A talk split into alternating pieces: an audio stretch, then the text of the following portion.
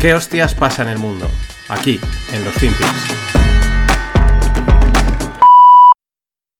So we've been having a big debate at this table, and Barry's been a huge part of it about what the Fed should or should not be doing and where we really are in this economic cycle, whether we effectively are already in a recession or not, and whether the Fed is doing too much or too little. I'm very curious where you land on this. I, I think that we've had 15 years, 14 and a half years of Disneyland that basically has destroyed the economic structure.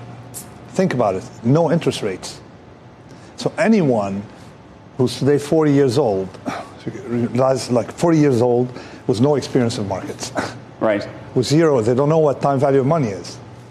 Okay. So the Fed overshot by lowering interest rate too much. The first 100 basis points work, the second much less.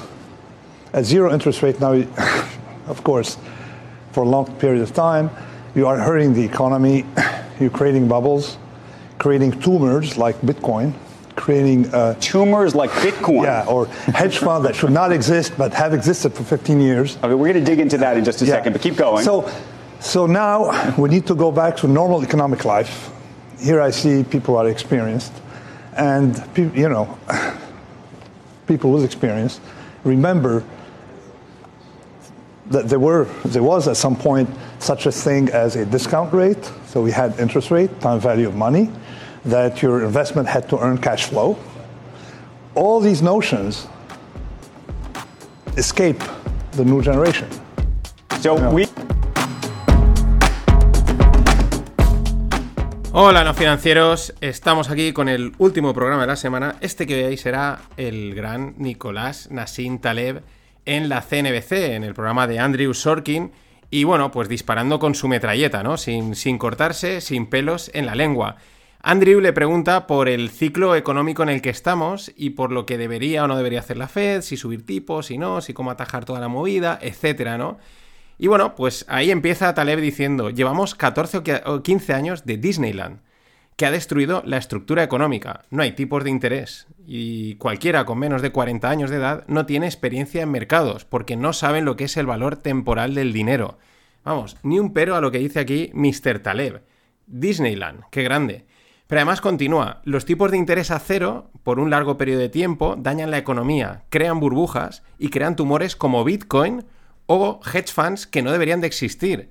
Es que eh, Taleb es una auténtica máquina de disparar y no se anda con sutilezas, así como Michael Barry es un poquito más indirecto, más metafórico, algo así, este va al grano, ¿no? Y dispara, vamos, al, al- al cuello. Y cierra diciendo, también muy interesante, ahora toca volver a la vida económica normal. La gente con experiencia, se refiere a los que tienen más de 40 años, como es su caso, debemos recordar que había cosas como tasa de descuento del dinero, tipo de interés, valor temporal del dinero, y que tu inversión tenía que ganar flujo de caja. Y todas estas nociones han escapado de las nuevas generaciones. Pues eh, poco más. Yo aquí podría ya cerrar el episodio y reflexionar sobre todo lo que dice. Eh, poco más que añadir. Yo tengo menos de 40 y esto mismo que dice Taleb eh, lo he estado comentando con Greg en el Stones bastante tiempo. Somos varios los que decimos pues que esto ha sido una fiesta exagerada, un- una burbuja, una burbuja de activos y una burbuja mental. Pues la seguimos viendo, ¿no? Mucha gente sigue pensando que, que bueno, que Disneyland va a seguir abierto durante, durante, durante vamos, por, por décadas. Eh, esta última, la burbuja mental, será la última en caer, pero caerá. Ojo, y entonces será la depresión. Es lo malo, es que, es que, esto, es que esto está ya inventado. Porque claro, ya no se oye el es que ahora las cosas se valoran de forma distinta o es que esto no se puede valorar, ¿no? Cuando había que justificar cualquier tipo de, pues de, de precio de cualquier tipo de activo. Y es que se acabó Disneyland y toca volver a la vida normal. Por ejemplo, esta otra noticia. 238 días sin ninguna salida a bolsa de empresas tecnológicas con un valor superior a 50 millones de dólares de valoración. Eh, sería la mayor sequía de hipos tecnológicas en 20 años. Es otro ejemplo de, que el tema es que eh, Disneyland se acabó. Y Disneyland es un parque temático, los parques están compuestos de atracciones, y cada día que pasa vemos una atracción más que no atrae público, que ha perdido interés y ya no brilla como en antaño. Ayer hubo reunión de, la Fed y cumplieron con lo esperado, es decir, subida de tipos de 0,75%, 75 puntos básicos, para ponerlos en el rango entre 3 y 3,25%. Como era lo esperado, el mercado se lo tomó a bien en los primeros instantes, porque era lo esperado, y hasta que salió Jerome Powell a hablar. Y amigos, las condiciones y la narrativa han cambiado. Recordemos, recordad lo que digo que Fed, ahora antes era Don't Fight the Fed, ahora estamos en el Fed Fights You. Recordad cuando en los últimos meses, desde hace ya un par, dos, tres años, eh, saliese la noticia que saliese, hablase quien hablase, no importaba. El mercado solo iba hacia arriba, porque daba igual. Ahora es distinto, y con las palabras de Power, el mercado pues se dio la vuelta. ¿Y qué es lo que dijo Powell? Pues muchas cosas, aunque en realidad ninguna, ninguna sorpresa. Lo que pasa es que, repito, la gente sigue con la mentalidad de eh, Stones Only Up, Money Printer Goes Bear, All is Good, saldrán a salvarnos seguro, nos meterán dinero y no pasará nada. Y siguen en, esa burbuja mental. Vamos con las frases de Jerome. Dijo, si miráis la inflación de este año, descubriréis que es demasiado alta. Hola, si esto, vamos, lo llevamos, se lleva diciendo y se ha comentado desde hace mucho tiempo. Lo que pasa es que otros hacéis las cosas pues cuando, cuando toca, ¿no? Cuando, cuando os dicen que hay que hacerlas. Continúa Jerón también diciendo, somos conscientes de lo que sucede en otras economías en el mundo.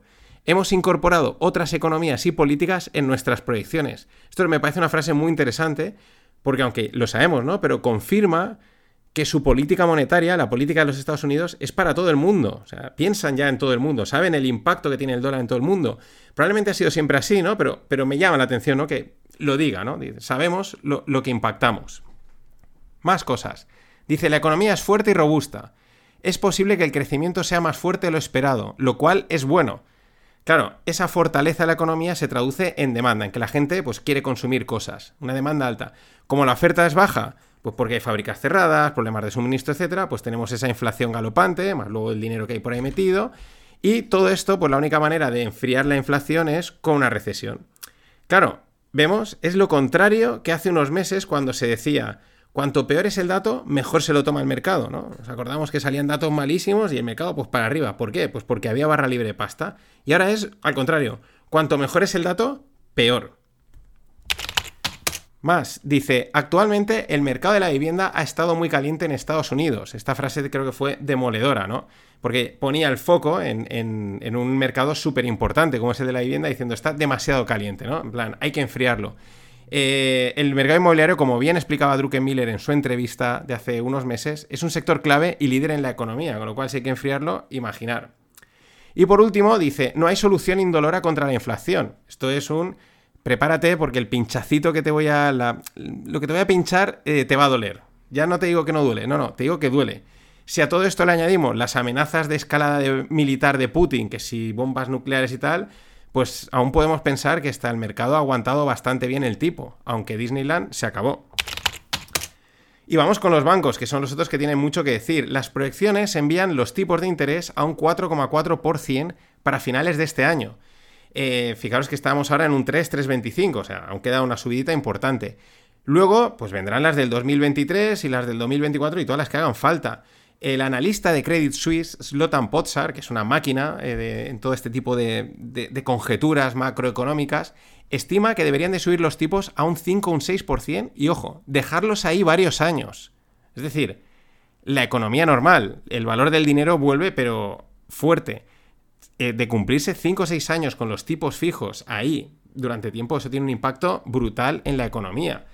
En ese rango, en el rango que he comentado del 4,475, es donde pues todos los bancos, los Goldman, los Barclays, la Societe General, etcétera, eh, pues estiman que es donde tienen sus proyecciones de a dónde van a llegar los tipos. El tema es que hubo un momento en que la cuestión no era subida de tipo sí o no, se daba por hecha la subida, la cuestión era cuánto de subida y a qué velocidad. Y sigue siendo esa la cuestión, porque ya nadie, ya lo tiene todo el mundo claro, ahora hasta dónde van a llegar. Yo me aventuro a decir que dado que los vientos han cambiado, si en el ciclo anterior se pasaron de tiempo y de bajada de tipos, pues es muy probable que en este, en este ciclo también se pasen de tiempo y de subida. De todas maneras, para cerrar con este tema, según los cálculos de Rey Dalio, si los tipos llegan al 4,5%, las acciones caerán un 20%. El tema es que si hacemos los números, el SP ya lleva una caída del 20% desde los máximos históricos que marcó en enero de este año. Así que o bien han descontado ya ese 4,5% o es que aún queda más, más sangre.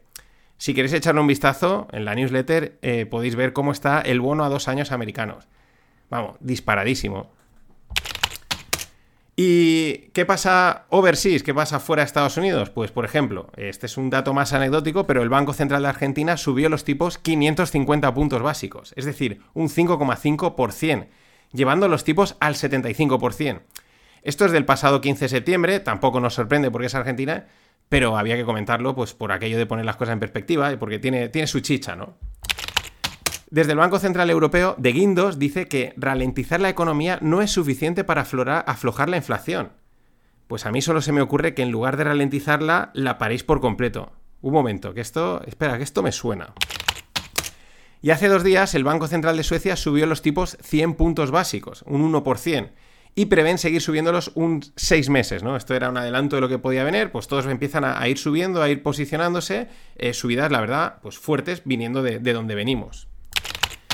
Y el Banco Central de Japón ha tenido que intervenir para fortalecer el yen. Ah, pero que es que no, esto no, ah, no lo hacían ya. Bueno, el tema es que el dólar pues se está fortaleciendo contra todas las monedas. Claro, con estos tipos de interés y con el panorama incierto global, ¿quién no quiere buenos americanos que pagan buenos intereses para muchos años. Mm, pues ahí está, de momento fluyendo el dinero. Y para cerrar una noticia que a mí siempre me parecen divertidas, aunque en realidad no lo son, porque van de manipulación. Morgan Stanley y Barclays han sido acusados de manipular el VIX, el índice de volatilidad, y de causar pérdidas millonarias a los poseedores de opciones del VIX. Bueno, por eso digo, eh, me hacen gracia porque cada dos por tres salen, pero en realidad no es nada nuevo. O sea, esto, vamos, esto es muy viejo. Eh, lo hemos comentado mucho en el Stonks, la debilidad del VIX en cuanto a su forma de calcularlo, que se presta a ser manipulado fácilmente, tal y como en la propia demanda alegan. ¿Qué es lo que dice en la demanda? Pues que esta gente metía muchas órdenes en opciones que están muy alejadas del dinero y por lo tanto valen muy poco y por lo tanto cuesta muy poco dinero, ¿no? O sea, si valen poco, pues le metes bastante dinero y las mueves mucho. Al moverlas, eh, se hace un repunte muy rápido, corto y artificial de volatilidad. ¿Qué pasa? Que ellos metían la orden y automáticamente las cancelaban. O sea, una manipulación de órdago. Mm, por eso digo, nada nuevo. Y esto del VIX lo hemos comentado, que es, manipulable de esa forma. Si yo lo digo, pues no te digo las mentes pensantes de los grandes bancos, con sistemas y todo. Al respecto, recordemos que Barclays hace unos meses paralizó algún ETF de volatilidad que tenían y dejaron de meter pasta, lo paralizaron porque decían que no podían dar contrapartida o quizás, es que, o quizás que ya le estaban liando muchísimo. También recordemos que hace 12 años, perdón, hace 10 años, Barclays fue condenado por manipular los tipos de interés. Hicieron ahí un teje-maneje entre ellos, algunos traders del Deutsche Bank, una manipulación de miles de millones que luego pagaron una multa de miles, pero habían ganado tropecientos miles.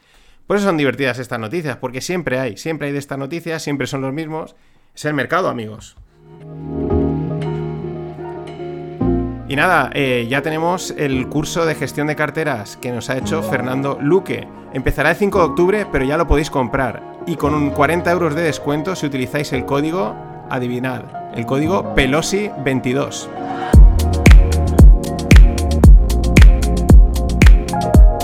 Había que poner el código de la mejor trader del mundo. Ya sabéis, Pelosi22 y tenéis 40 euros de descuento en el curso de carteras de fondos de inversión. Es un curso para todos los públicos, para inversores de largo plazo, que queréis gestionar de una manera tranquila, sin dedicar mucho tiempo, etc. Encima, Fernando Luque es un súper profesional de Morningstar. Eh, lo vamos a tener en el Stonks y hablaremos, así que aún ahí. Y para cerrar el podcast de hoy y la semana de los FinPix, una noticia del Financial Times que me aparecía de rebote ayer en Twitter, y pero es que se marca perfectamente en todo este panorama que vengo, pues que venimos contando y en el que he contado hoy, ¿no? Tipos de interés, fin de la liquidez, etc. La noticia es que el jefe de inversiones de un fondo de pensiones danés advierte que el private equity se está convirtiendo en un esquema piramidal. Este jefe de inversiones se llama Mikkel Svenstrup y dice y esto lo dice a raíz de que el 80% de las ventas de participaciones del portfolio se han realizado entre compañías del propio fondo o entre fondos del mismo grupo. Eh, él también aclara que es que son un fondo muy grande, tienen cientos de fondos y miles de portfolios, ¿no? Entonces es fácil que esos, esos movimientos se pierdan, parece que sean externos, pero está todo dentro de la misma casa. Antes, una explicación de qué es el private equity. El private equity es invertir en empresas consolidadas, eh, que facturan, que ganan dinero, que vamos, que se puede predecir, que se pueden eh, valorar, pero que lo que tienen es un potencial de crecimiento eh, y, y, una optimización, ¿no? De ir a mejor, de hacer las cosas mejor. Por ejemplo, yo cuando estuve en Londres, en la London School of Economics, pues nos dieron una charla a un agente de private equity y contaban, ejemplo de inversión private equity, una red de cafeterías, creo que era sueca o noruega, que tenía allí pues ya 50 o 60 cafeterías en los países nórdicos, funcionaba bien, veían que el café era algo que iba a tirar y decían, oye, pues ¿por qué no invertir en estos y hacerlos crecer en toda Europa, ¿no?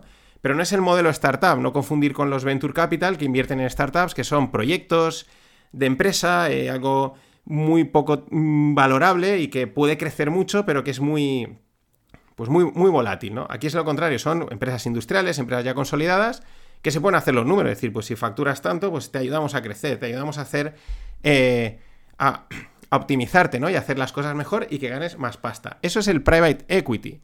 Entonces, claro, el Disneyland de Taleb en su máximo exponente, tal y como nos cuenta este jefe este tal Mikkel Svenstrap, jefe de inversiones de un fondo de pensión. Taleb decía, hedge funds que no deberían de existir, burbujas que se crean. Es que es, es esto mismo. Yo digo, si el private equity que como he explicado, se trata de una inversión en empresas consolidadas que se pueden valorar, se pueden estimar.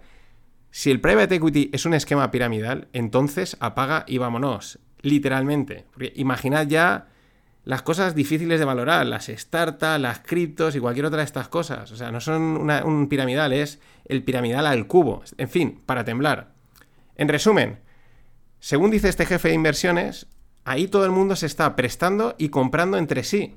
Otra cosa que nos suena familiar, ¿no? Al final tendremos lo mismo de la crisis financiera del 2008, pero eh, en lugar de estar focalizado en un par de atracciones de Disneyland, como fue en aquel momento, estará sucediendo hasta en los puestos de helados y de perritos del parque. Nada más, eso es todo, no financieros. Hasta la semana que viene. Ladies and gentlemen, the weekend.